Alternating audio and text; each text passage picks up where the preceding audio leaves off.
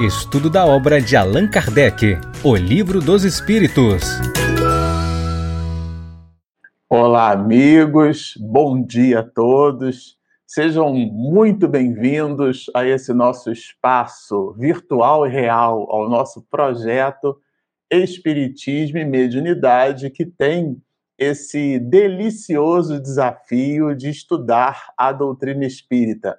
E juntos aqui, eu e você, conectados nesse ideal de serviço, vamos, é, como habitual entre nós, estudar essa obra basilar, mas ao mesmo tempo fantástica, o primeiro de um conjunto de obras é, trazida pelo mestre de Lyon, por um professor, um educador do século XIX, que engalanou a história da humanidade, ressuscitando a ideia já trazida por Jesus da imortalidade da alma e os caminhos por sobre os quais nós assertivamente deveríamos trilhar. É disso que trata a doutrina espírita, o cristianismo redivivo, a era do espírito, como nos diz o nosso professor na atualidade, Manuel Flomeno de Miranda. Mas aqui, por uma coisa ou por outra, na nossa live de número 65, nós estamos estudando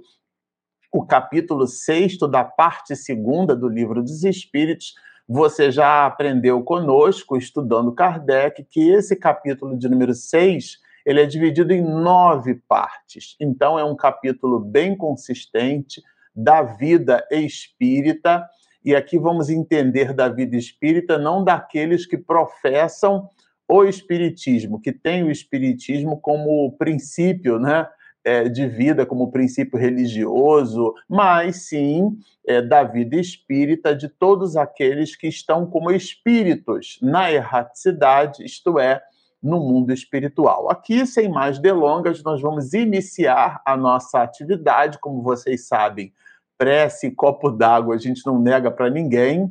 Então a gente vai se servir aqui desse nosso amigo, olha, vida feliz, para que a nossa vida fique realmente mais feliz. E a Joana de Ângeles, a veneranda, pela pena do nosso querido Divaldo Franco, vai nos trazer na mensagem de número 16, que vamos nos utilizar dela para a preparação da nossa prece, ela vai nos dizer assim: Substitui no teu vocabulário as mais pelas boas palavras Expressões chulas e vulgares talvez estejam na moda, porém envenenam o coração.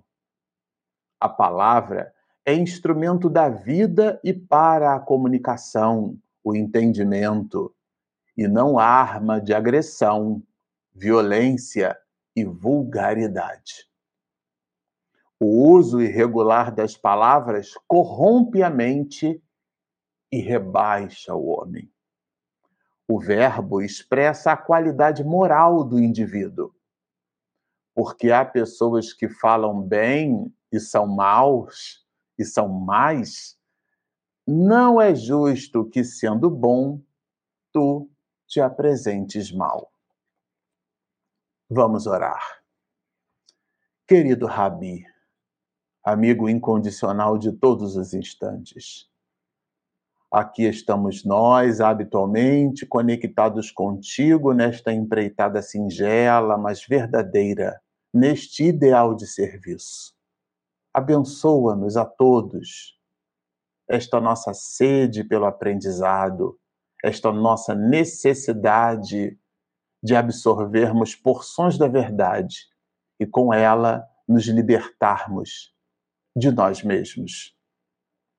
Entendendo que a tua misericórdia se faz presente através dos teus prepostos de luz, dos anjos, que tu colocas em nossa vida através de um amigo, de um parente, dos nossos pais, dos filhos, de todos aqueles que, como personagens sociais, nos estimulam a seguir, nós, Senhor, reverenciando o nome de nosso Pai que está nos céus, nós te pedimos para que tu permaneças conosco agora e sempre.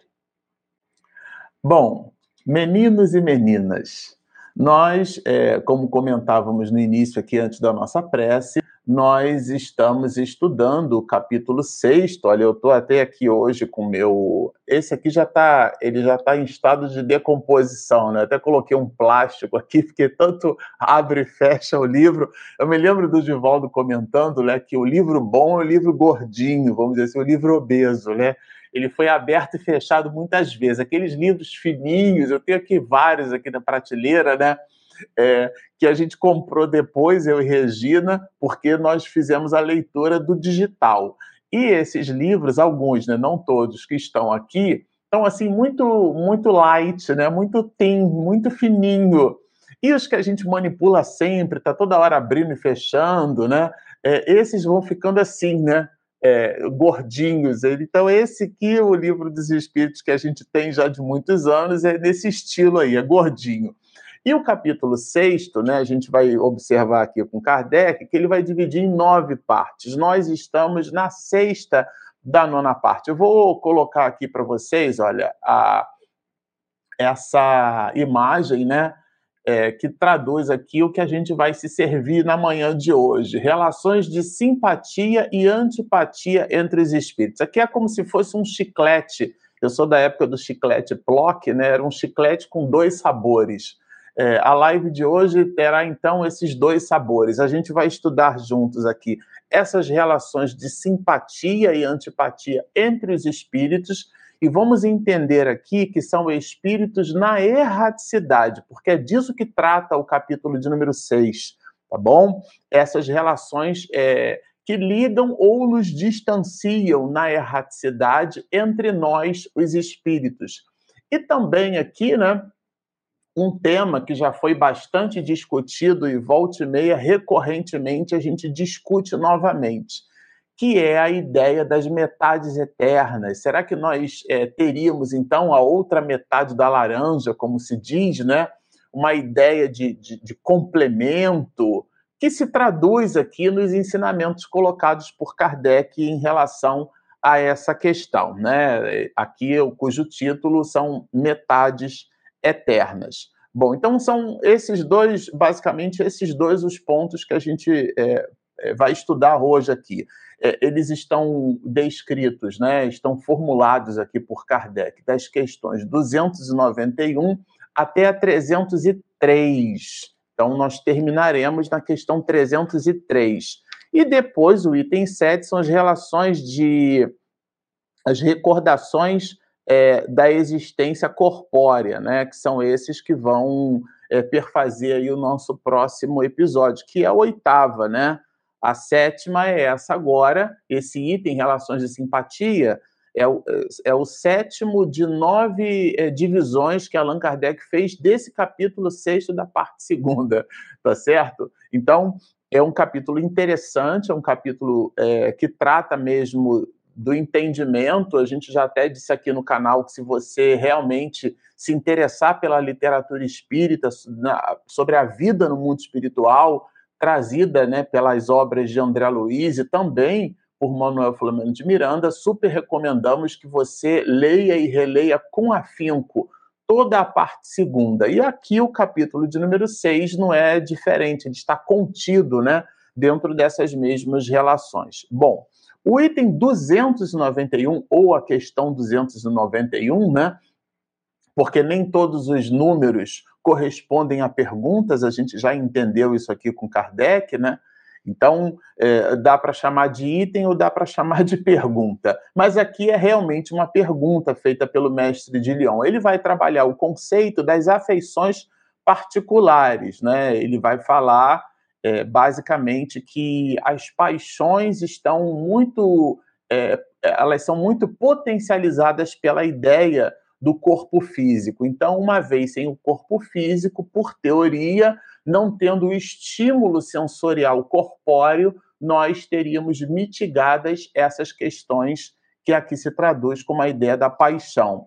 Vejam, né, que ele trabalha aqui um conceito de simpatia geral, tá? E ele coloca essa simpatia em cima de semelhanças que nós temos uns com os outros. É aquilo, o exemplo que a gente deu na live passada de pessoas que possuem simpatia, por exemplo, porque tem é, uma ligação né, em comum, o, o gosto por um instrumento musical. Então, se você gosta de violão e o outro também gosta de violão, vocês têm ali alguma coisa em comum. Né? Então, seria uma, uma simpatia particular, né? particularmente aquelas duas pessoas, ou três, ou cinco, né? um grupo também, é, pode se configurar assim, eles têm aquele elemento em comum. Eventualmente, são pessoas que gostam de tocar violão, mas alguns fumam e outros não, por exemplo. Então, no tocante a esse vício, né, porque o fumo é um vício, e o vício é sempre um hábito que nos domina, é, é como Aristóteles diz, né, uma segunda natureza, é, naquele momento, no tocante àquela particularidade, não existirão mais relações simpáticas entre algumas dessas pessoas. Então, existem simpatias particulares e simpatias gerais. Essas afeições particulares, é disso que trata aqui a questão de, de número 291. E os espíritos vão responder que, do mesmo modo que nós, homens, temos afeições, temos relações simpáticas temos compleições, pendores e gostos uns pelos outros, o mesmo se dá no mundo espiritual. Só que agora, sem o corpo físico, primeiro, essa afeição é mais plena do ponto de vista espiritual, porque não há o corpo físico para ofuscar, para obliterar, ou até mesmo para mascarar essas mesmas relações. Então, no caso dos espíritos, essa ligação, essa afeição, essa simpatia geral, ela será mais forte. Então ele vai dizer mais forte é o laço que prende os espíritos uns aos outros, né? Quando, quando eles estão distantes, é, do, ausentes, né? Carentes aqui, né? Do corpo material, quer dizer, sem o corpo, né? Por quê? Porque esses laços são laços mais genuínos, não são laços vinculados, por exemplo, a interesses né, materiais. Então, essa é uma relação conceitual é, que a gente considera assim bem consistente. Bom, aí agora na 292 ele vai fazer uma espécie de transbordo para a ideia é, para a ideia do ódio, né, como um sentimento, tá? É, que, então se a gente já entendeu das afeições particulares é, mas, de alguma maneira, a, a, tese é de Joana de Ângeles, né? É, o ódio é o amor que adoeceu. Né? Então, existe um, uma encrenca ali, existe uma ligação entre os espíritos. E essa encrenca, ela cria um processo de retroalimentação bidirecional entre os que se odeiam. Então, existe uma ligação ali. Por isso que a expressão da questão 292, a palavra né, do francês clássico para a língua portuguesa, é alimentam entre si, né, ódio, os espíritos, nós os espíritos, né, imagina, você tem uma encrenca com uma pessoa, né, você quer esganar o sujeito. Até quem diga no, no o senso comum é, trabalha essa relação, né? Não peça é, forças para Deus, peça paciência, porque se você pedir força, você vai querer esganar o sujeito. Então, peça paciência para suportá-lo, né? Nesse sentido, Imagina que você desenvolveu, você construiu, você alimentou essas relações de ódio com alguém, né? Divaldo Franco vai nos dizer que nós sempre é, teremos inimigos. Jesus os teve, seria grande pretensão nossa a gente passar pela história da humanidade sem a gente é, suscitar, estimular inimizade ou, ou desacordo, desaprovação das nossas atitudes, né? Então, nesse sentido, o próprio Divaldo vai dizer: ocupe-se em não ser inimigo de ninguém, porque todos nós temos inimigos. Aqui é o fato onde a pessoa demonstrando esse descontentamento, a gente devolve o mesmo descontentamento sobre o descontentamento do outro. E isso se potencializa e pode né, se transformar numa relação de ódio que esse ódio, claro, não é em cima só de uma opinião, é de um comportamento, as relações sociais, as relações familiares, a desaprovação de um comportamento em família, aquilo ao longo do tempo, né, de dias, meses, décadas, aquilo vai criando uma fustigação na alma e chega um determinado momento que cria um transbordo, né? Essas relações de traição, essas relações é, sociais muito difíceis. A gente falou aqui do, do, do, tabaco, mas existem também dificuldades como os alcoólicos, né, a dependência química. E isso cria no ambiente familiar realmente um ambiente que promove a ideia do estoicismo, daquele comportamento intrépido moral, mas também a criatura pode resvalar, polarizar para uma outra mecânica comportamental, né? E aí ela acaba rechaçando aquele, odiando aquele, e ao mesmo tempo aquele outro também passa a odiar esse primeiro. Esse ódio que nós alimentamos em vida, quando chegamos no mundo espiritual, nós continuaremos alimentando esse ódio, aquela pessoa que você quer esganar, né? É disso que trata a questão 292. E a resposta aqui é bem interessante. Por quê? Primeiro, né, nós alimentamos ódio, sim, é, é, uns pelos outros, né? Podemos alimentar, né?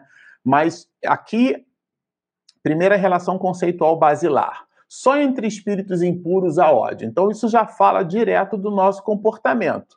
Ou seja, o ódio, alimentar ódio, alimentar é, sentimentos de rancor, de vingança, eu quero também que o outro se arrebente. Isso dialoga sempre com a nossa inferioridade moral. Por isso que quando alguém fala mal de alguém, isso demonstra naturalmente o grau de inferioridade que aquele que diz sobre o outro, né, é, é, demonstra. É, Epicuro, né, que é um filósofo estoico muito importante, ele vai nos dizer assim: se alguém falar mal de mim para você, certamente essa pessoa não me conhece. Porque se me conhecesse, falaria também dos meus outros defeitos, né? Acho sensacional essa expressão. Porque todos nós temos defeitos. E o, o estoicismo trabalha esse princípio, inclusive, o de que nós não temos domínio sobre o comportamento, sobre a ação e sobre o pensamento das outras pessoas. O estoicismo trabalha, inclusive, a ideia de que isso é uma tolice nós nos ocuparmos ou nos pré-ocuparmos, que é a ocupação prévia sobre o pensamento alheio. Nós devemos nos ocupar conosco. Por isso que a transformação é moral, ela é interior, ela não é de fora para dentro, ela é endógena, ela é de dentro para fora. Nesse sentido, só os espíritos impuros demonstram essas relações de desafeto, demonstram ódio, o que é um sinal da nossa inferioridade. Então, mesmo que a gente esteja falando assim das relações entre os espíritos no mundo espiritual, na erraticidade, aqui é uma dica de reflexão comportamental. Como está o seu nível de tolerância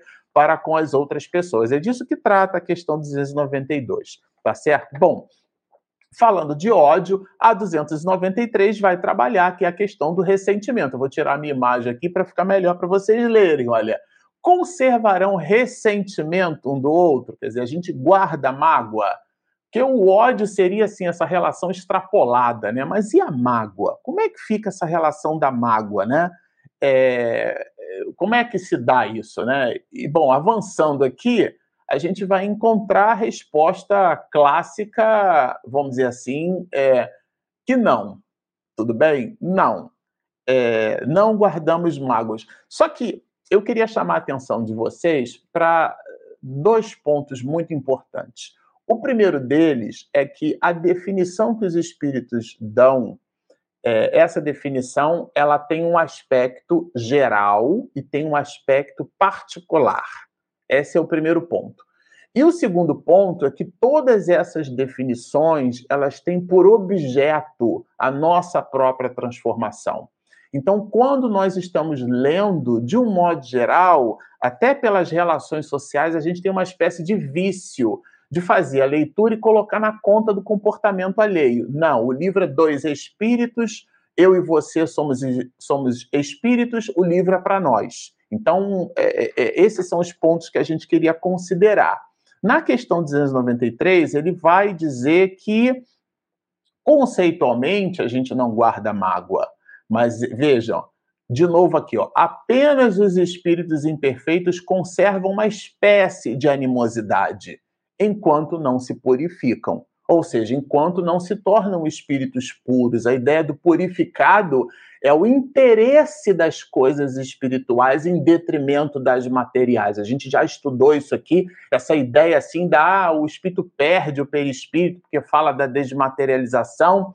Vamos entender em que contexto estão estas questões. Academicamente, a gente sempre brinca, né? Que todo texto fora de contexto é só um pretexto para defender seu texto. Isso a gente observa demais na internet hoje. Né? As pessoas pegam frases de citações completamente fora de contexto e colocam ali como se aquilo representasse, né? E faz toda uma deturpação do conceito original vinculado àquele texto, né? Isso é o que a gente hoje em academia chama de pseudociência, né? Tem um monte de pseudocientistas aí.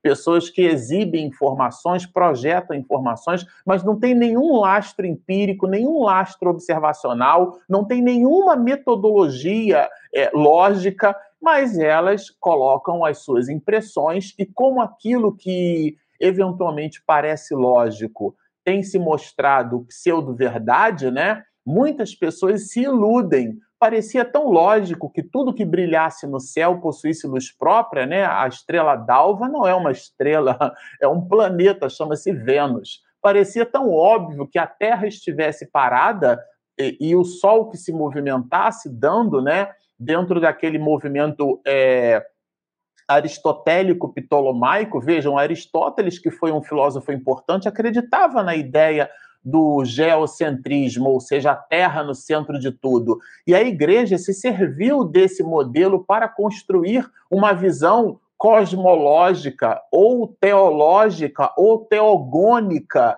né, como os gregos construíram na sua visão politeísta, né, um mapa é, de, mostrando ali a abóboda celeste, o firmamento, depois veio a ideia das zonas purgatoriais, e tudo mais. Parecia tão lógico, não, é a Terra que está parada e é o Sol que se movimenta.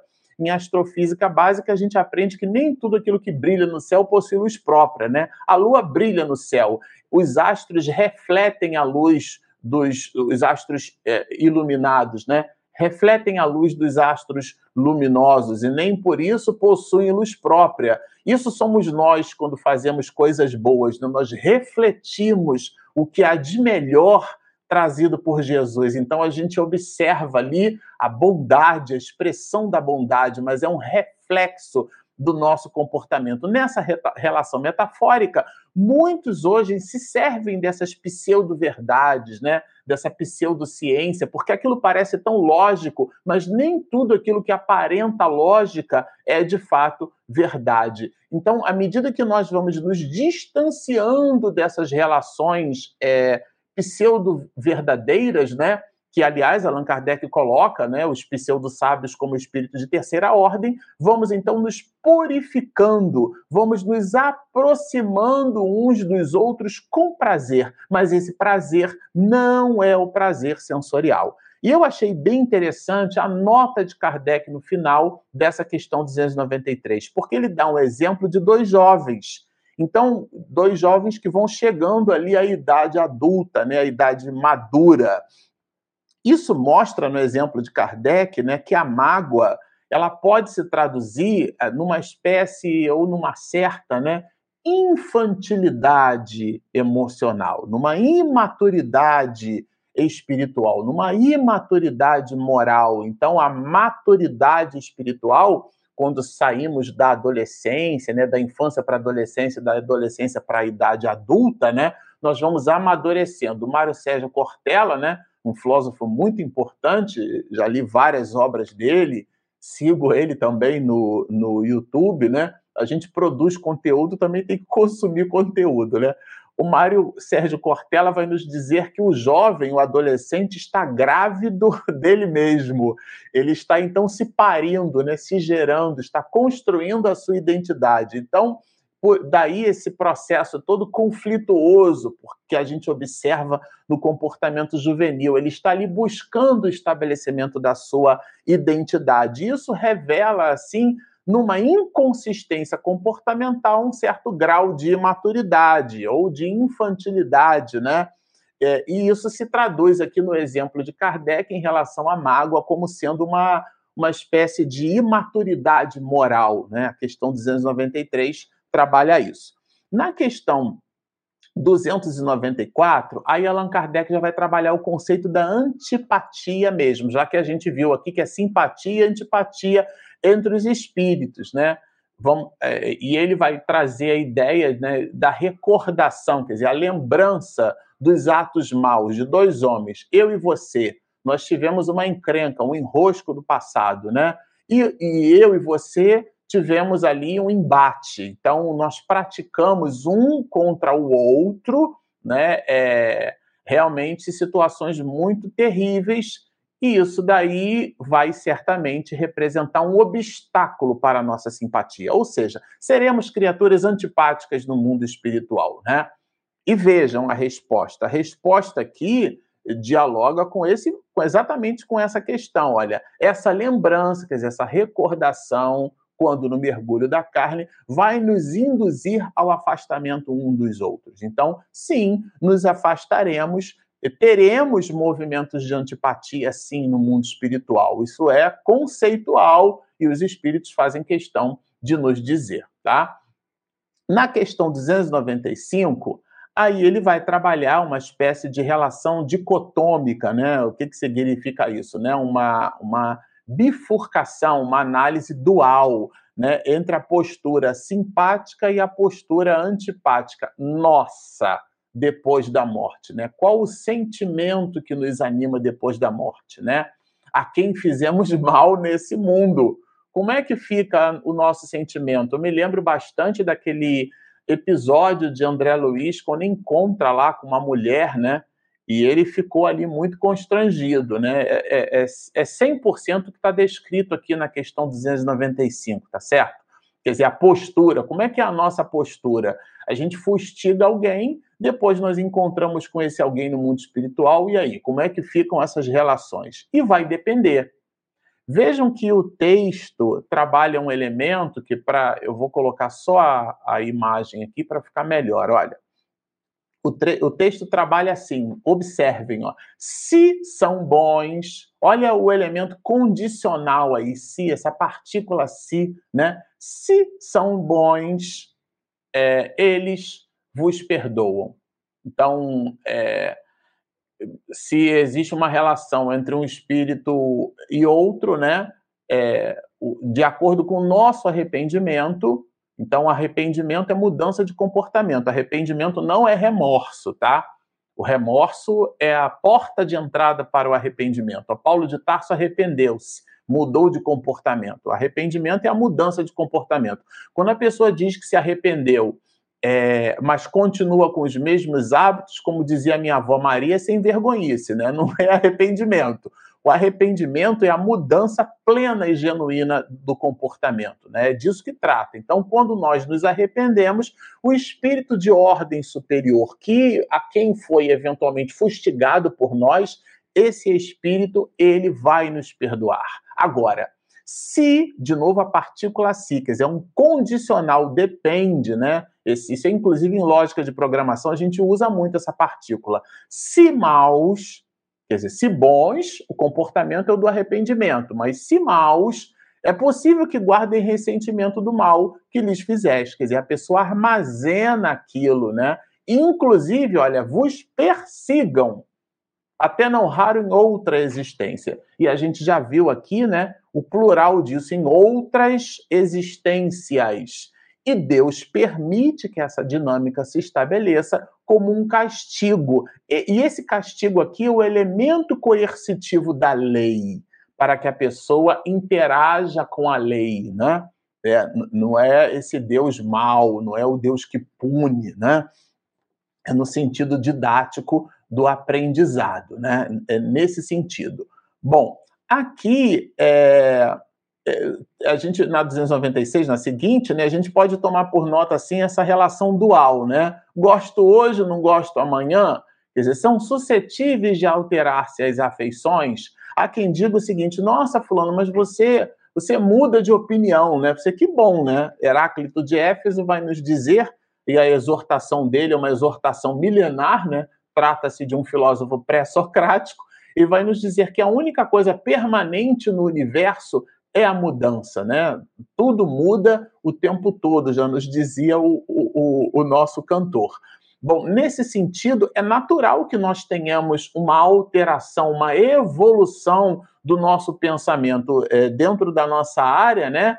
Eu trabalho profissionalmente com ciência da computação e nos primeiros anos da minha atividade profissional eu programei muito em diversas linguagens de programação, linguagem até de baixo nível, né? escrevendo software básico, driver de impressora, depois software comercial e por aí vai. Os de inteligência artificial, a, a, a estrada é, é abençoada. Mas o ponto áureo aqui é que essas linguagens de programação nos renderam a ideia, né, de que se você pega um programa seu que você construiu, né, é, há 10 anos atrás, você o observa e você acha que ele é sensacional, ainda continua sensacional, tem alguma coisa de errado e é contigo, né? Isto é, com a sua lógica, com a maneira como você lida com lógica de programação, né? As proposições lógicas. Um programa, eu brincava sempre com os meninos que eram mais júniores, né? E eu trabalhei com muitos, sempre gostei de fazer um papel de mentoring, né? Para alguns é, analistas e eu pegava uma, uma, um programa deles feitos por, feito nesse né, programa com 300, 400 linhas de código, eu reduzia aquilo, por exemplo, para 20, para 30, e aí eles ficavam assim, aí eu ia trabalhando com eles elementos de lógica. O programa, vejam, fazia a mesma coisa com uma menor quantidade de linhas. E a questão aí não é só o número de linhas, porque quando você compila, né, linkedita e transforma aquilo num código binário computacional, o esforço computacional será menor. Logo, o seu programa será mais otimizado, a menor quantidade de ciclos por estado, né? Então, o seu programa fica otimizado. Essa otimização trabalha um conceito de que você evoluiu o seu, o seu padrão mental. Então, é natural que nós evoluamos o nosso padrão mental. É natural que as nossas afeições, elas, elas tenham uma evolução nessa suscetibilidade, sabe? É disso que trata esse conceito, né? É bem adequado a gente tomar por nota essas mesmas relações. Então, é, eu acho bem interessante essa questão, porque essa questão ela trabalha é, vários elementos, né? Ela não trabalha assim elementos, é, vamos dizer, é, estáticos aqui, né? Essa dinâmica, ela é uma dinâmica quando fala das afeições, ela é uma dinâmica bem interessante. Então, o mundo material na resposta ele vai nos mostrar que, que ele cria máscaras. Aliás, até a própria palavra personagem, né? Vem do grego persona, significa máscara. Aquelas, são aquelas máscaras do teatro grego, né? Quando a gente estuda a estética, né? Que é uma espécie de filosofia da beleza, é, a gente vai entender com Aristóteles isso, né? A questão da tragédia e da comédia, né? A tragédia como sendo estimulando, como estimulando, né? O que há de mais reflexivo na criatura humana, não a tragédia como a gente a concebe hoje, né?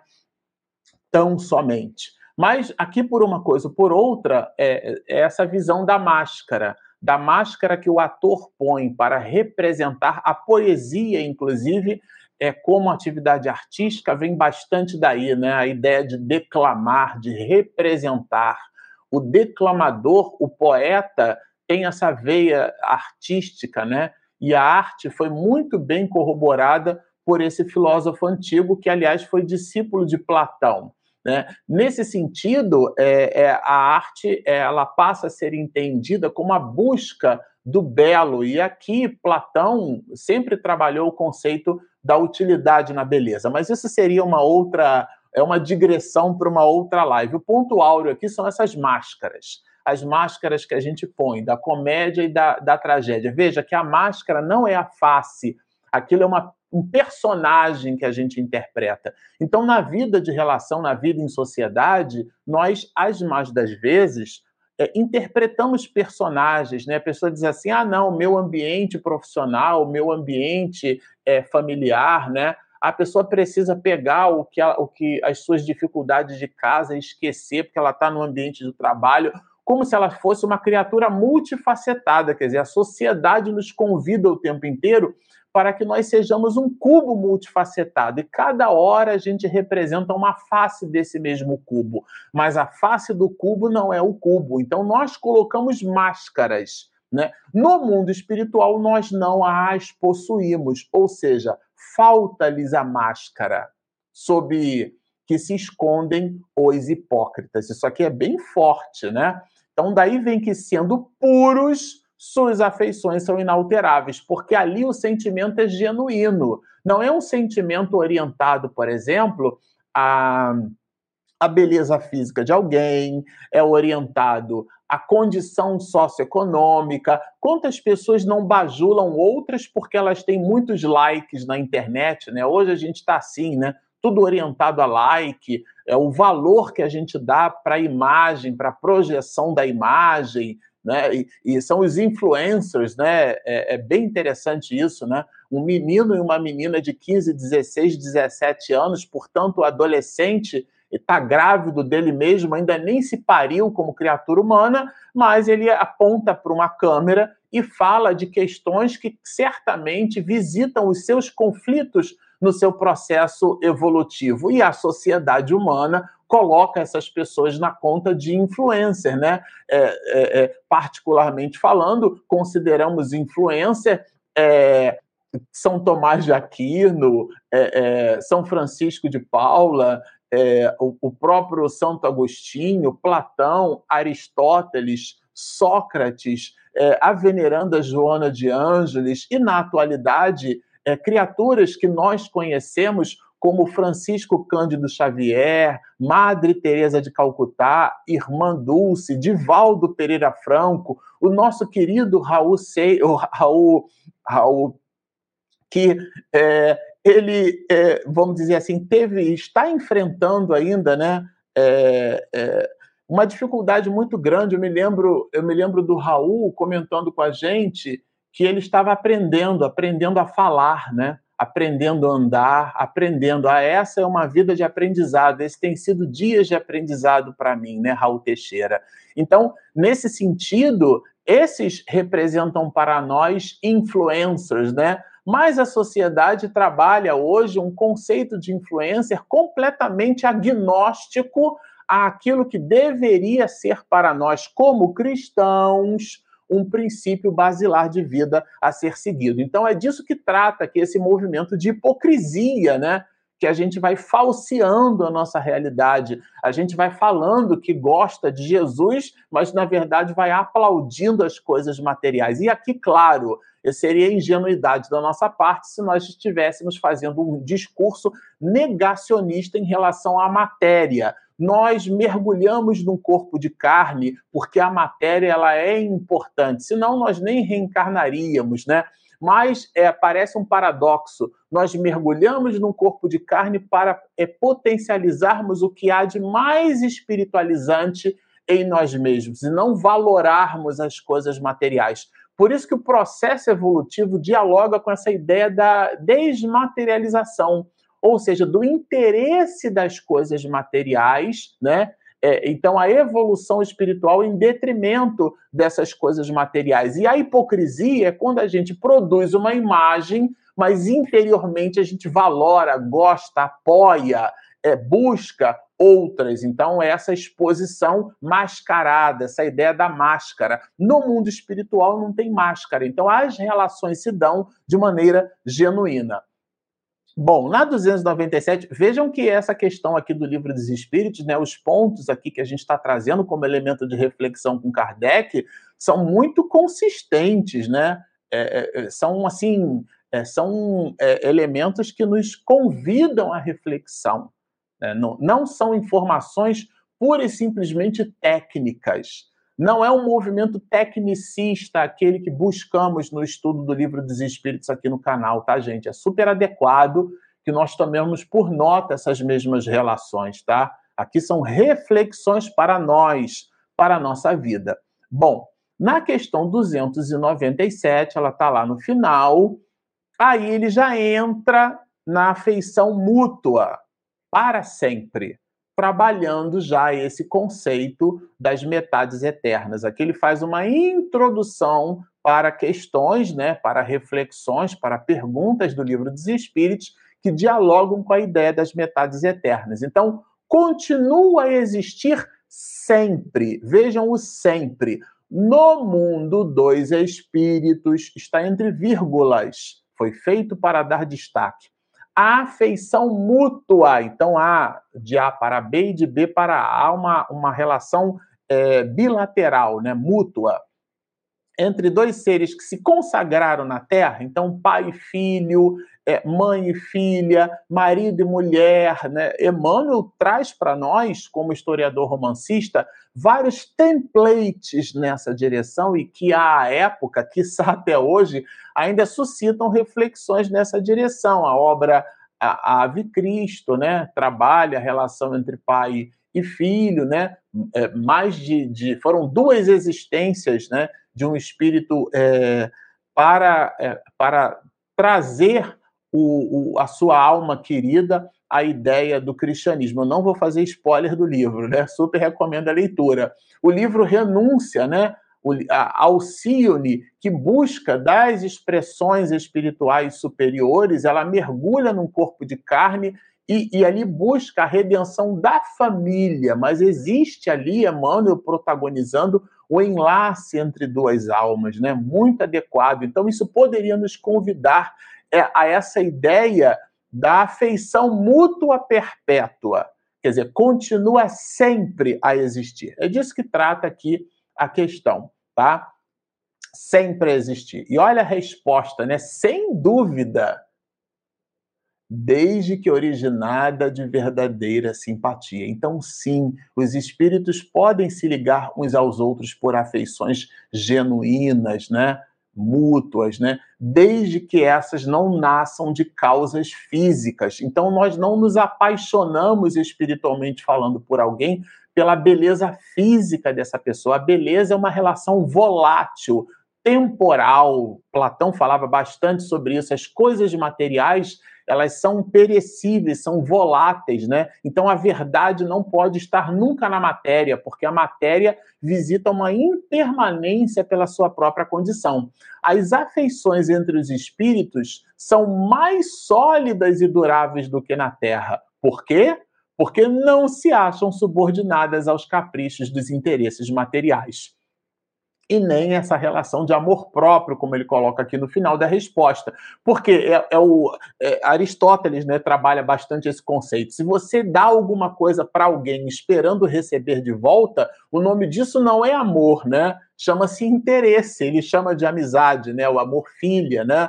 Aquela ideia do amor eros em Platão, que a gente acabou traduzindo isso, infelizmente, como esse erotismo, né? Como sendo o amor ligado a, ao desejo sexual, e não é essa a proposta original de Platão, é depois Aristóteles trabalha esse amor filha, né? E claro, Jesus traz para a gente esse amor ágape. Vamos lembrar que na Grécia Antiga não existia nem essa palavra, né? Essa palavra era originada do latim, né? A palavra amor. Então não existiam. Essas eram essas mesmas relações, mas essa ideia do, do agir sem interesse, Chico Xavier nos diz assim: dar ao outro sem que nem esperemos do outro reconhecimento das nossas atitudes. Isso realmente é uma sublimação das nossas expectativas sobre o ato de dar. Né? Isso, isso entre nós é, nem visita muito, a gente não tem nem muita cognição para entender o que é que significa isso, mas é essa ausência de amor próprio esse, esse interesse, porque existe um interesse positivo, que é o interesse é, das coisas espirituais, e não o interesse das coisas materiais. Então há aqui realmente essa dicotomia, e isso cria uma relação simpática consistente entre duas almas. Aí, bom, se isso poderia te balançar a roseira e deixar você com alguma dúvida, aí na questão 298, olha, eu vou colocar ela plena aqui para a gente comer. Aí sim, na 298, aí ele vai falar explicitamente de verdades eternas, ou de metades eternas, né? Que aí o, o Espírito é bem claro aqui para que a gente não fique com dúvida, porque ele vai perguntar se desde suas origens. Então, dois espíritos foram construídos, criados, e eles se sentem assim. Isso, inclusive, é uma tese, né? É, é, é uma tese que a gente vai encontrar até na própria filosofia, né? Almas que se partiram, né? A alma era um todo e aí a gente tem a polaridade genésica masculina e a polaridade genésica feminina, mas vieram de uma ideia única, né, de uma concepção única e estabeleceram essa relação dual. Então é como se eles estivessem se procurando ali, né? E isso, ou seja, desde a formação, desde a origem, né? Em alguma parte do universo eu tenho a minha cara metade, né? A minha metade da laranja, né? E aqui os espíritos são bem categóricos. Não há união particular. Não. Essa união particular e fatal de duas almas, essa ideia da fatalidade de um estar predestinado a se ligar ao outro. Isso daqui, gente, é uma informação doutrinária, conceitual do Espiritismo. A união que há é a de todos os espíritos. Então, se você imagina que você tem amor pelo seu filho, do ponto de vista pleno espiritualmente falando, aquele amor que você tem pelo seu filho é o que você deverá ter por toda a humanidade. O amor que você tem pela sua esposa, pelo seu marido, né? Nas relações, a gente pega o que há. Imagine contigo mesmo o que você tem de mais sublime de relação de sentimento. É esse o sentimento é, é, exponencialmente repetido para todas as criaturas humanas. É esse o olhar que os espíritos superiores têm por sobre nós, né? Eles não têm uma afeição particular, né, no sentido ali daquela afeição, de, uma dedicação exclusiva. Não, o objeto das atenções do espírito deve ser esse exercício pleno do amor para todos. Então, a gente vai perceber assim que quanto mais perfeitos são os espíritos, mais unidos eles estão. Então é uma relação proporcionalmente, diretamente é proporcional, né? Então mais evoluídos, mais unidos, né? Então é, essa discórdia que nós temos uns com os outros, né, que nascem dos males humanos, que é o que coloca aqui a resposta, né, ela é, vai claramente demonstrar a nossa inferioridade, ao mesmo tempo em que a concórdia, em que a união, em que o desejo do bem que a gente deve nutrir uns para com os outros, né, ela nos, nos leva ao caminho da felicidade, tá certo? Bom, aqui na 299, já buscando assim as últimas questões, né, da a, a gente vai encontrar de novo, é explicitamente esse conceito, essa ideia das metades eternas. Tudo bem? Em que sentido se deve entender a palavra metade? né? Porque alguns espíritos, lembra Kardec, se servem dessa expressão, né? Para quê? Para é, lembrar ou para designar ou para associar esse, essa ideia da simpatia. Vejam que ele trabalha primeiro o conceito da simpatia, agora ele trabalha o conceito da, da, das, das metades eternas, né? O que liga um ou outro, essa união que há entre os espíritos, né? E muitos se servem, Allan Kardec até esse ponto já dialogou diversas vezes com os espíritos, muitas e muitas vezes, recebeu muito material, né? E os observou, ele certamente notou e anotou que os espíritos é, eles propagam a ideia né, desse conceito da metade em relação à simpatia. E o espírito que responde vai dizer que essa expressão aí é uma questão de palavra, ela não traduz com exatidão o conceito. Por quê? Porque se um espírito fosse a metade do outro, né, é, uma vez que eles estão separados um do outro, eles estão incompletos. E o conceito de indivíduo, do ponto de vista etimológico, é aquilo que não se divide. Então a alma é indivisível. Nós não temos a outra metade, porque temos, possuímos e somos uma individualidade. Então, aqui é uma ligação, é uma relação simpática com o outro, mas não necessariamente eu preciso do outro para me complementar, né? Aí eu preciso de alguém para amar, porque a pessoa não se ama. Então, eu, eu citei aqui dois adolescentes, aliás, o exemplo foi de Kardec, não foi meu, né?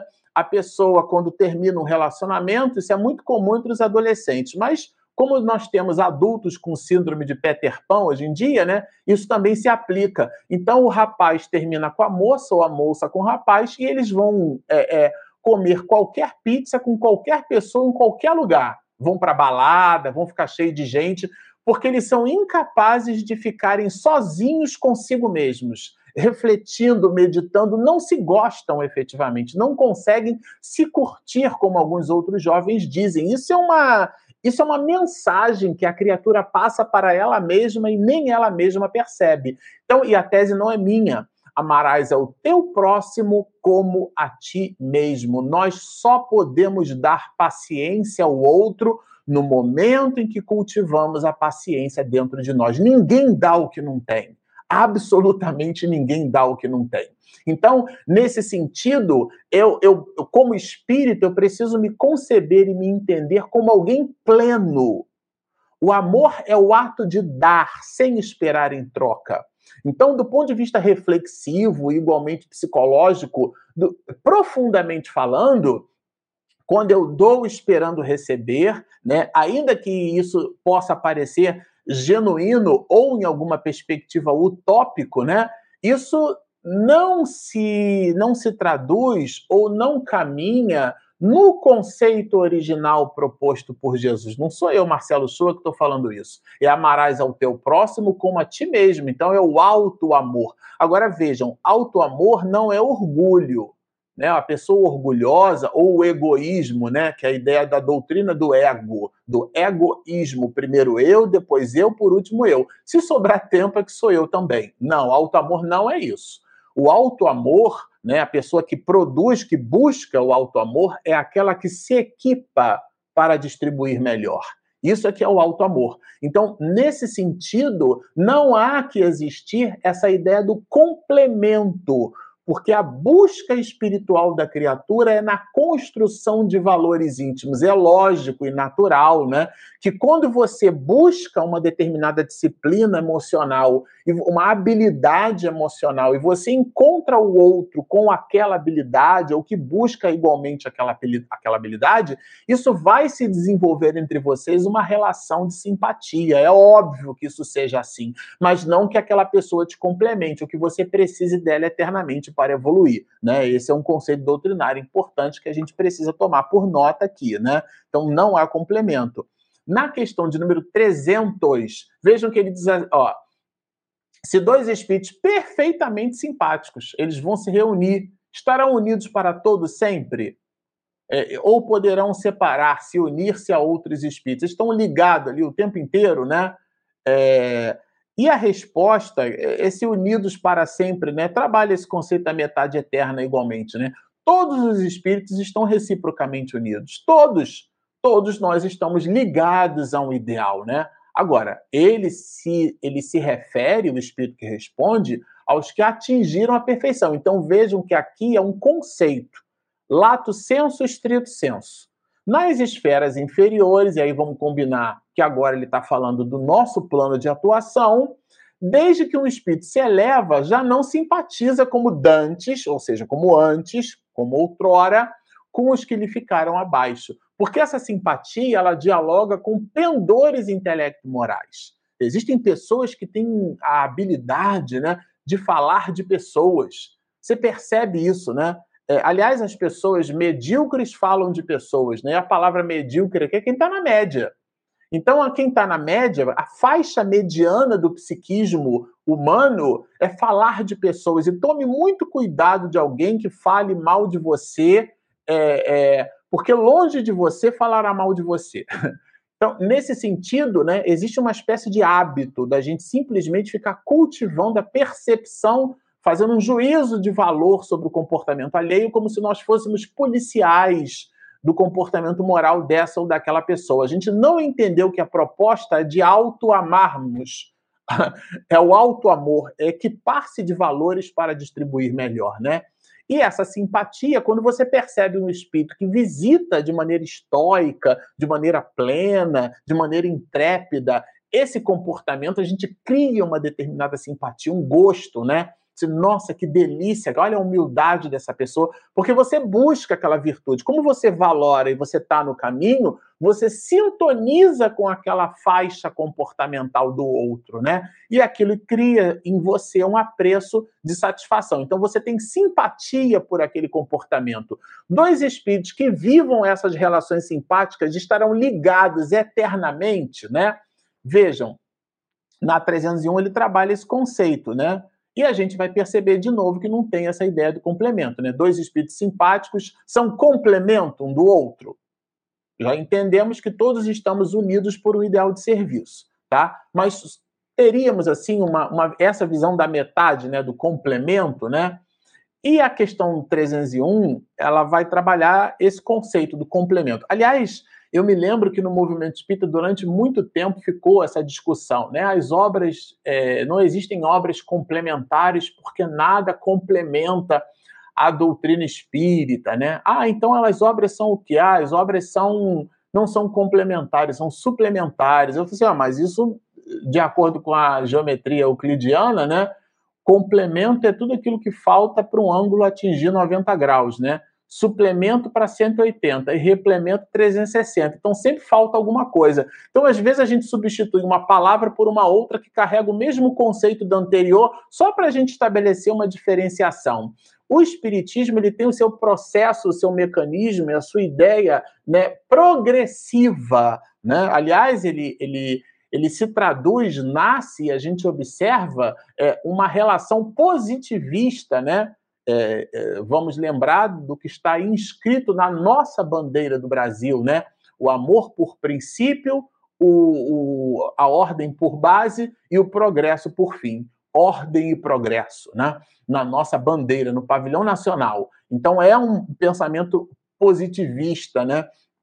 Nesse sentido, igualmente progressista. Então não é uma relação estática, é o entendimento de que as verdades basilares são fundamentais. Né? Então, é, alguns expositores, o próprio Haroldo, que é um, um, brilhante estudioso do Evangelho, o nosso querido professor Severino Celestino também diz com muita assertividade, né, na obra dele Jesus, o Messias das Nações, que a ideia, o pensamento de Jesus, ele está distribuído por todas as, a, as sociedades humanas é, que produziram as suas manifestações na história antropossócio-psicológica da criatura humana. É Jesus está no budismo, porque a verdade não pertence a uma pátria, a verdade não pertence a, a, a um grupo social, seria uma relação étnica, né? um, um etnocentrismo, né? muito grande. Isso certamente que é uma inflamação do comportamento social. Nós não devemos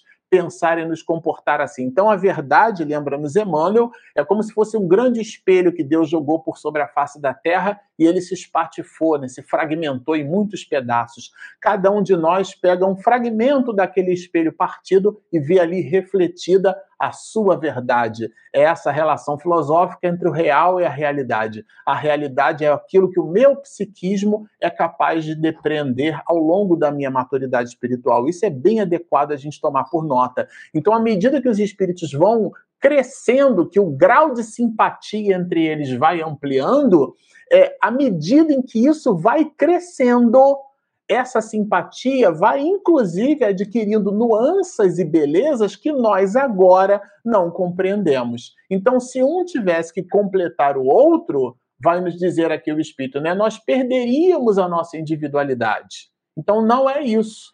Agora, na questão 203, na 302, perdão, ele vai falar então, a gente está falando bastante de simpatia, né? Aqui a gente vai entender que essa simpatia perfeita, ele faz uma analogia aqui, né? É, essa simpatia. Vejam que ele, ele adjetiva, né? Então a simpatia é um substantivo. Simpatia é perfeita, é sinal que tem a imperfeita, né? Tudo bem? Vamos, vamos entender dessa forma. Se tem a simpatia perfeita, é porque tem a imperfeita na 302, tá, gente? Então aqui, olha, aqui em cima ele vai falar que a, a afeição verdadeira, ela é a afeição moral quando ele trata da simpatia perfeita, se ela apenas consiste né, na analogia dos pensamentos e sentimentos. Então, ah, se você se aproxima de alguém que gosta de violão, Você tem uma relação simpática com aquela pessoa. Se você se aproxima de alguém que gosta de, choco, de chocolate, né? O chocólatra. Se você é alguém, se gosta de alguém, é, se aproxima de alguém que gosta de cinema, a simpatia estaria relacionada? E a resposta é muito consistente. Essa simpatia, né, perfeita, ela está relacionada na igualdade dos graus de elevação. Então, a, a simpatia dialoga com os aspectos de moralidade da criatura. Por isso que na 303 ele vai dizer que todos seremos simpáticos uns aos outros, né? Podem tornar-se de futuro simpáticos. É, ah, eu não gosto dessa pessoa. Ih, eu não gosto dessa. Hum, não gosto, né? todos nós seremos simpáticos uns aos outros. Por quê? Porque estaremos nos depurando espiritualmente. Olha que delícia isso! Então a gente vai adquirindo um modus vivendi, onde a gente vai se despojando das coisas de ordem material. É disso que trata, inclusive, a desmaterialização do espírito. Por isso que todos, aí é claro, a gente está falando de, lá na frente, né? Se o mais elevado por suportar mal as provas a que estejam submetido parecer estacionário, vai lembrar aqui, né? É no sentido de que eu posso ter alguém que eventualmente esteja, esteja, seja agora, nesse exato momento, simpático comigo, mas a evolução espiritual é dinâmica. Eu fico estacionário e o outro evolui. Ou o contrário, eu evoluo e o outro, que era uma alma muito querida, né, mostra-se estacionária, né? Então é, é disso que trata aqui o livro dos Espíritos. Na A, na 303A, a gente vai perceber, né? Podem deixar de ser simpáticos, já que tem essa variação aí do grau de, de perfeição e de evolução. Vejam a resposta que interessante. Certamente. Claro que os espíritos podem deixar de ser simpáticos uns aos outros. Por quê? Se um deles for preguiçoso, ou seja, se um evoluir e o outro continuar uma expressão usada até na linguagem vulgar e que não se deve tomar ao pé da letra, que é essa ideia das metades eternas, tá certo? Isso aqui é Allan Kardec respondendo. A teoria das metades eternas encerra uma simples figura, então é uma relação metafórica de simpatia genuína que duas almas possuem, nutrem, conservam, têm uma pela outra, mas isso não é um complemento. Vamos lembrar, indivíduo, etimologicamente, indivíduo é aquilo que não se divide. A alma é indivisível. Essa é uma relação conceitual. Então, nesse sentido, ele vai dizer que essa união de dois espíritos simpáticos é uma união ligada por esses laços que são laços de simpatia, são interesses morais. Trata-se de uma expressão usada até na linguagem vulgar, vamos dizer Kardec, né? Não pertencem de certo a uma ordem elevada os espíritos que a empregaram. Por quê? Porque os espíritos elevados, os espíritos superiores, eles possuem afeições é, é, genuínas que nós não compreendemos. Dr. Bezerra de Menezes, por exemplo, está ligado à humanidade. Então, é, essa ligação que o Dr. Bezerra sente, essa afeição paternal, né, que ele, inclusive, declara por nós, ele nos chama de filhos, né? Ele tem essa relação paternal conosco, ele está ligado, mas o interesse é de ordem moral, é de ordem espiritual, quer dizer, por isso que nós não devemos tomar ao pé da letra, necessariamente limitado sendo o campo de suas ideias, das nossas ideias, aqui Allan Kardec falando da maneira como a gente concebe esse, essa ideia do, do, da metade eterna, né? Exprimiria seus pensamentos com os termos de que teriam utilizado na vida corporal. Quer dizer, a gente leva para as relações espirituais aquilo que nós efetivamente cultivamos na realidade material.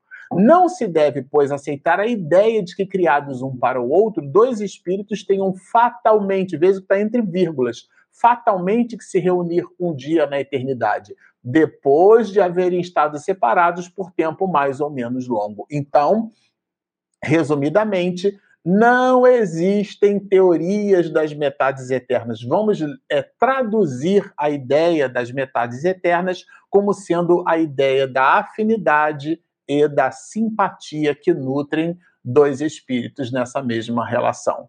Bom, agora nós vamos colocar aqui a nossa vinheta de perguntas e respostas. O Livro dos Espíritos Momento de interação, perguntas e respostas. Vamos lá, temos várias perguntas aqui.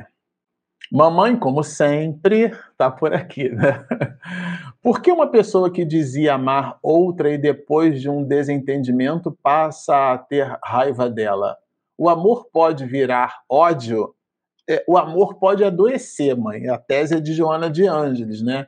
É, isso, inclusive, mostra que aquilo que chamamos de amor não é de fato amor, né? A pessoa está lá num tribunal de justiça e, e, e, o, aquele que se mostra né, condenado na liturgia do tribunal vai dizer, doutor, né, em se referindo ao meritíssimo ou, de repente, ao, ao corpo de advogados ali na banca, né? É, eu matei, mas foi por amor. Imagina se fosse por ódio. Então, a forma como nós enxergamos o amor é, na verdade, do ponto de vista psicológico, uma projeção das nossas deficiências. Quantas moças não se aproximam de rapazes, ou o contrário, rapazes se aproximam de moças porque percebem no outro valores e, e, e que, que não possui.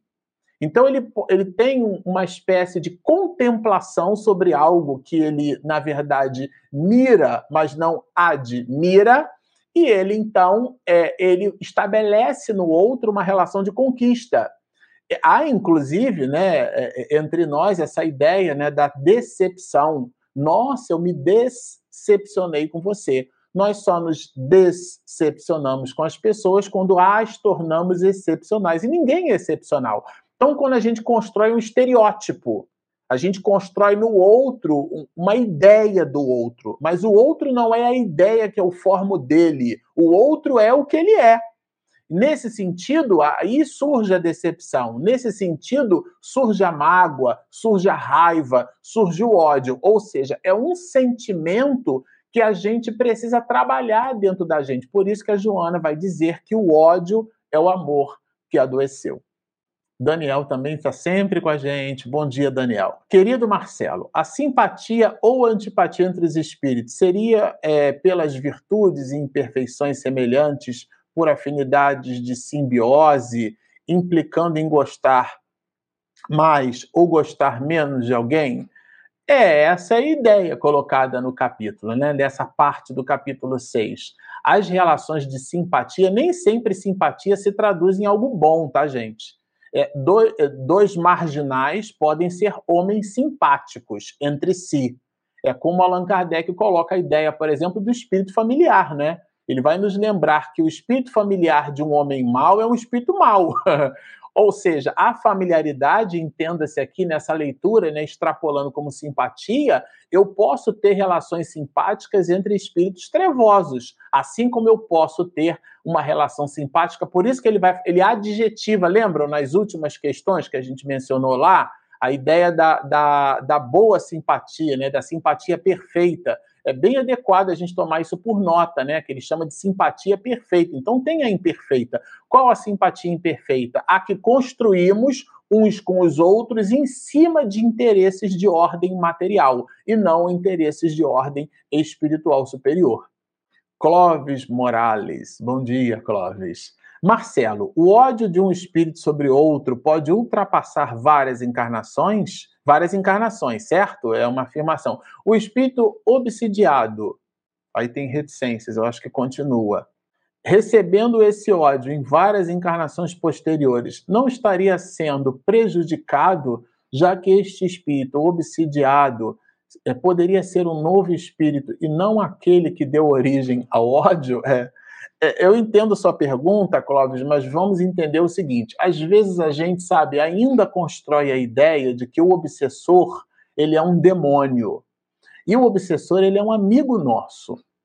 Quando nós, é, de fato, entregamos no gasofilácio da vida as moedinhas como a viúva que deu tudo que tinha, nós é, é, dissipamos o débito para com a nossa própria consciência. Então, aquele espírito não encontra ressonância no nosso psiquismo.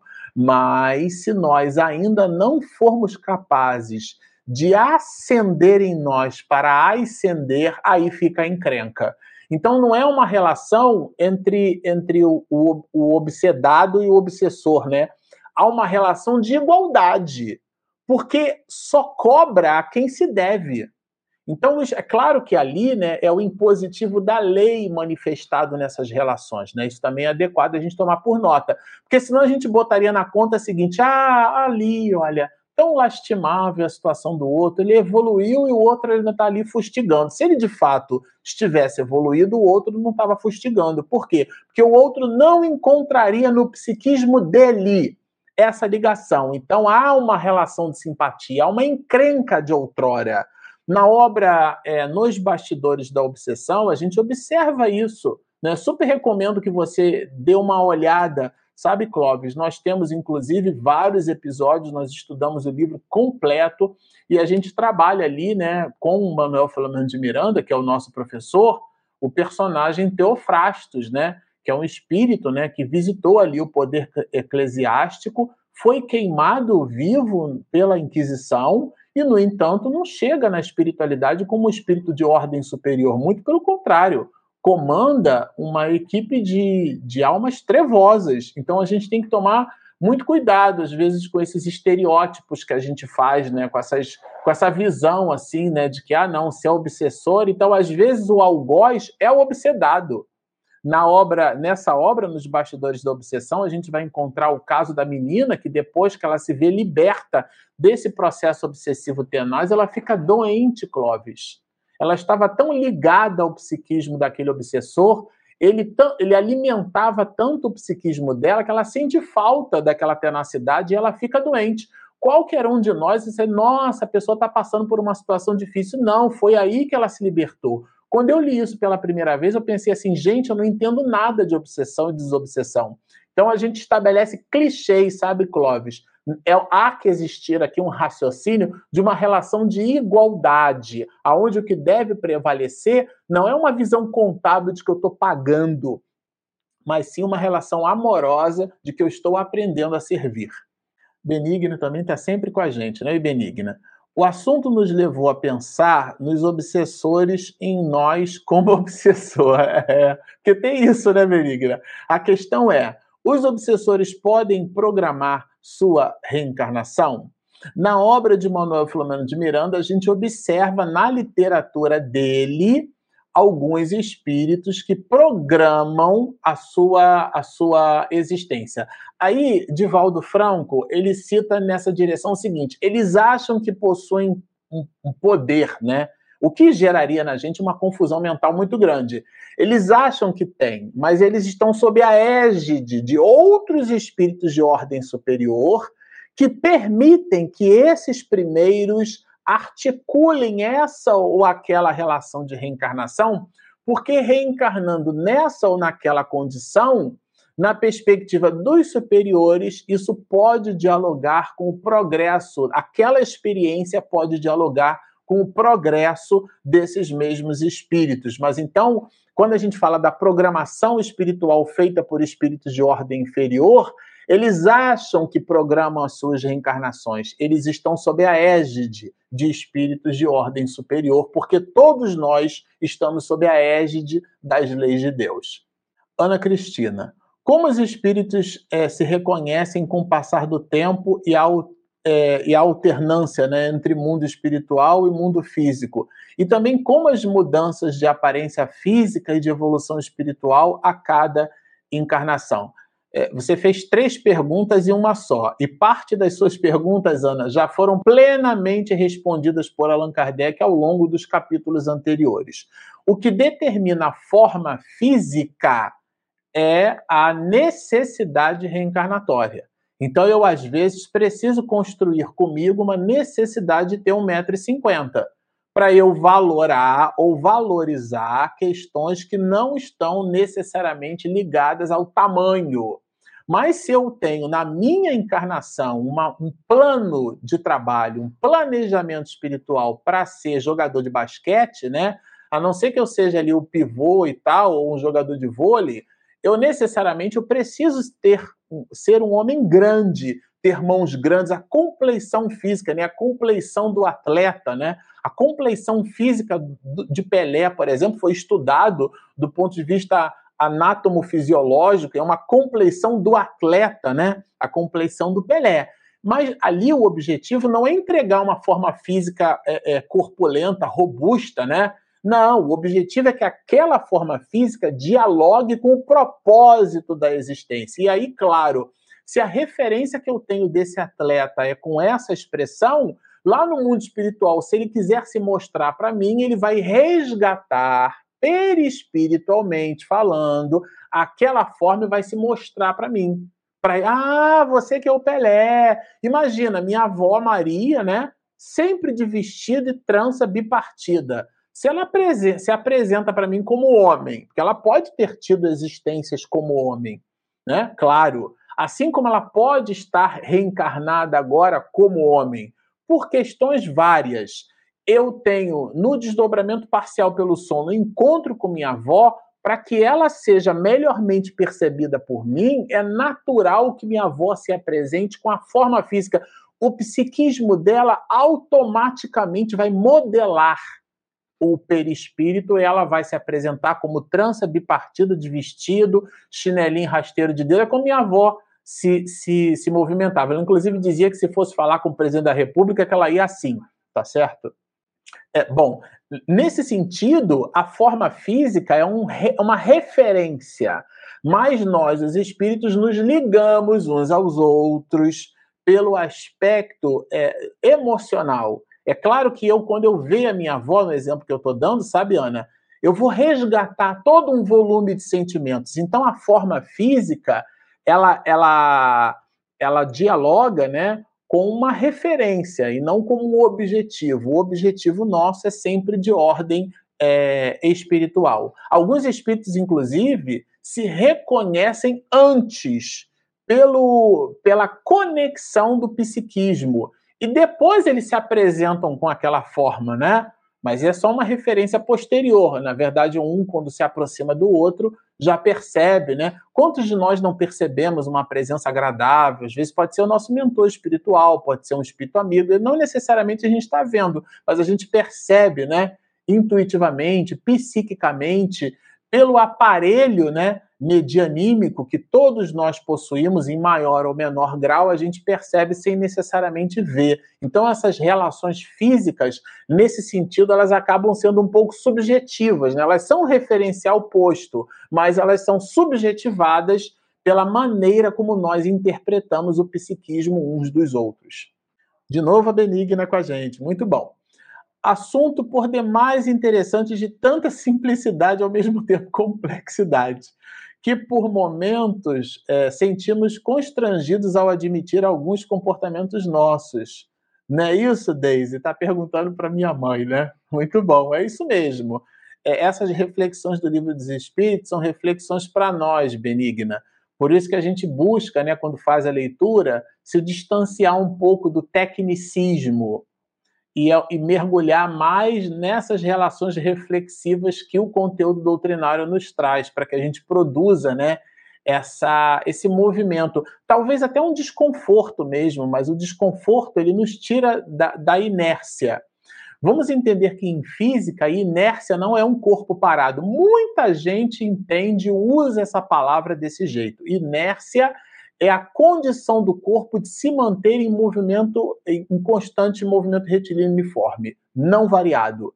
Então ele está ali a 10 metros por segundo, constantemente, até que uma força deixe a 12, a 14, a 15, ou seja, aumente, potencialize. Então, às vezes a pessoa está em movimento, mas aquele movimento é um movimento inercial. Vejam quanta relação filosófica tem nesse conceito de física, né?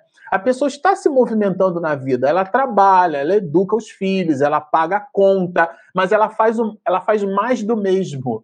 Ela faz o que todo mundo faz, ela vive uma vida de mediocridade. Aquilo que ela recebeu da vida é o talento que ela está enterrando ela recebeu um, vai desenterrar esse um e vai entregar conforme recebeu. Ela tem uma vida inercial.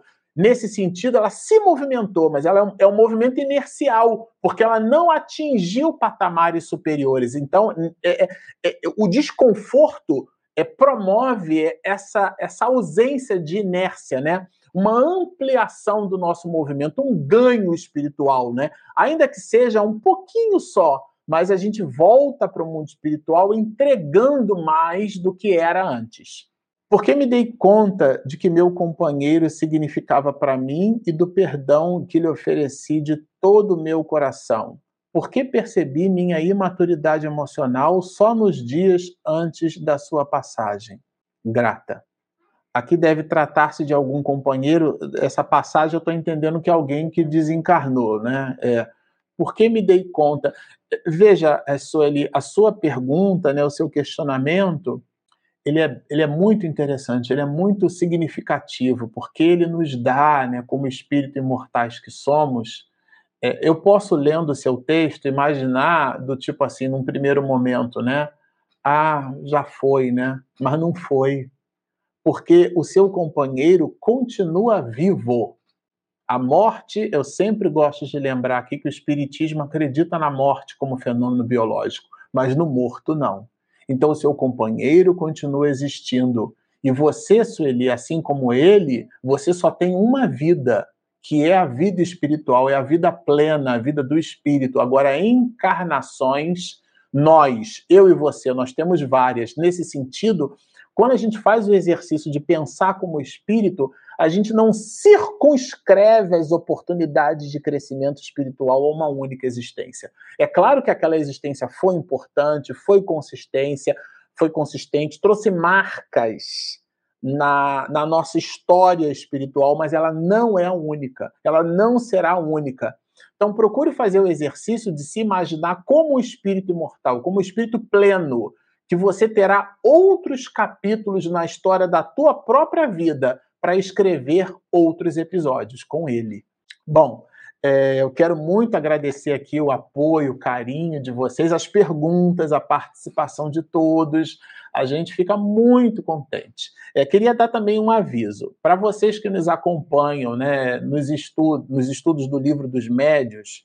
Nós expedimos o último episódio, tá? Fizemos a gravação e vocês sabem que minha esposa faz sempre aquela edição capricha, caprichadíssima, né? Será, é, eu digo isso na própria gravação, tá? É, será o último episódio gravado. Nós faremos agora, às quartas-feiras, ao vivo, o estudo do capítulo 27, né, da parte segunda do livro dos médios, até o capítulo 32, que a gente está configurando aqui como quinta temporada. A quinta temporada será toda num formato de live, onde a gente vai buscar, então, é, o fechamento do estudo da obra O Livro dos Médios nesse formato de live, do mesmo jeito que a gente está fazendo aqui com o Livro dos Espíritos, com a única diferença. O Livro dos Espíritos é esse, né, esse espaço que a gente configurou aos sábados, às 9 horas da manhã, e o livro dos médios será é, utilizando o espaço das quartas-feiras às 19h30, às 7h30 da noite. Então fica aí o convite para que você continue nos assistindo é, ao vivo agora, né? É, às 19h30, às quartas-feiras, o estudo do livro dos médios. Tudo bem?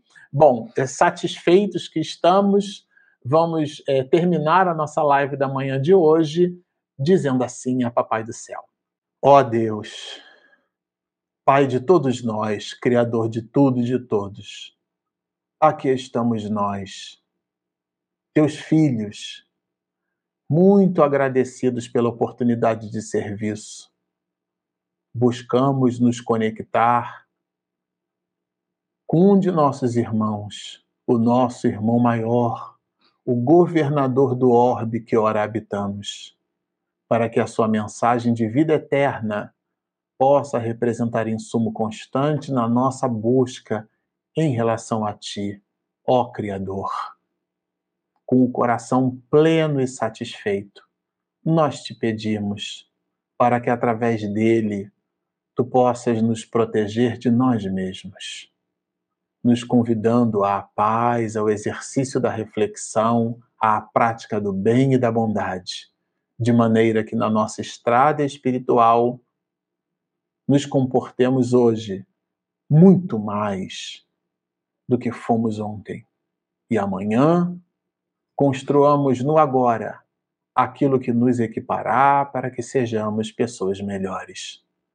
Por tudo isso, satisfeitos da tua presença conosco através dos seus prepostos de luz, nós te pedimos para que o Rabi da Galileia se faça presente entre nós, em toda a humanidade, hoje, agora e sempre.